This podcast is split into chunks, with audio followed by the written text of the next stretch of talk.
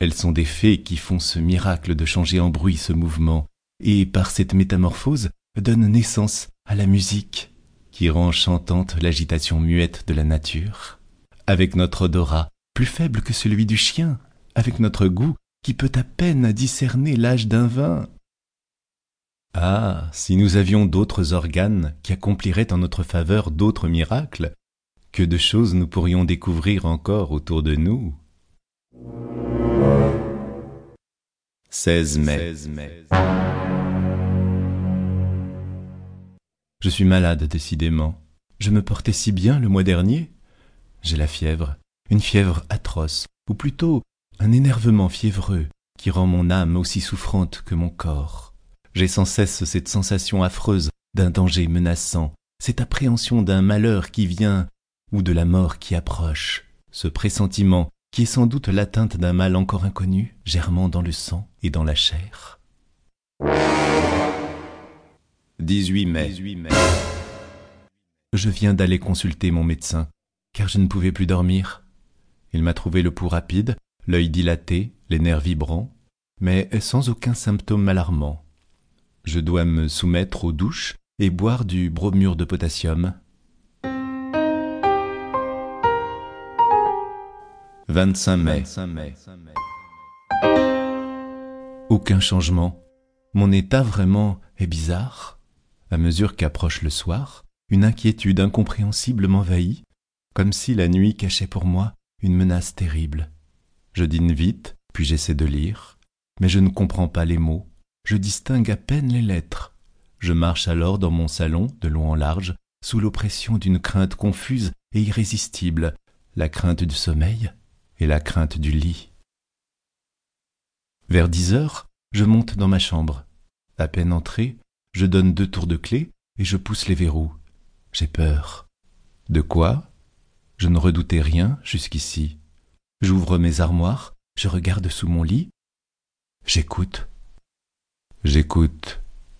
Quoi?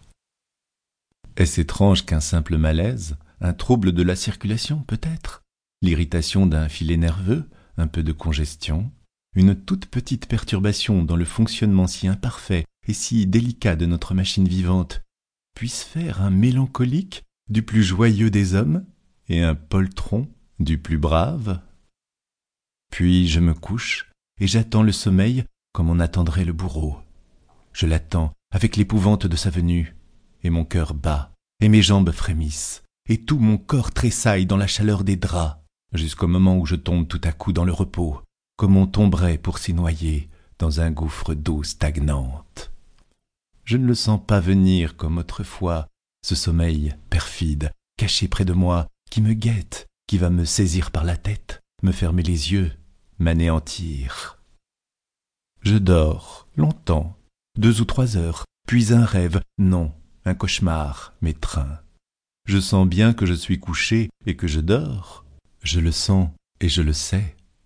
Et je sens aussi que quelqu'un s'approche de moi, me regarde, me palpe, monte sur mon lit, s'agenouille sur ma poitrine, me prend le cou entre ses mains et serre, serre, de toute sa force pour m'étrangler. Moi, je me débats, lié par cette impuissance atroce qui nous paralyse dans les songes. Je veux crier, je ne peux pas. Je veux remuer, je ne peux pas. J'essaye, avec des efforts affreux, en haletant, de me tourner, de rejeter cet être qui m'écrase et qui m'étouffe. Je ne peux pas. Et soudain, je m'éveille, affolé, couvert de sueur. J'allume une bougie. Je suis seul. Après cette crise, qui se renouvelle toutes les nuits, je dors enfin, avec calme, jusqu'à l'aurore. 2 juin. Mon état s'est encore aggravé. Qu'ai-je donc? Le bromure n'y fait rien, les douches n'y font rien. Tantôt, pour fatiguer mon corps, si las pourtant, j'allais faire un tour dans la forêt de Roumard. Je crus d'abord que l'air frais, léger et doux, plein d'odeurs d'herbe et de feuilles, me versait aux veines un sang nouveau, au cœur une énergie nouvelle. Je pris une grande avenue de chasse, puis je tournai vers la bouille par une allée étroite entre deux armées d'arbres démesurément hauts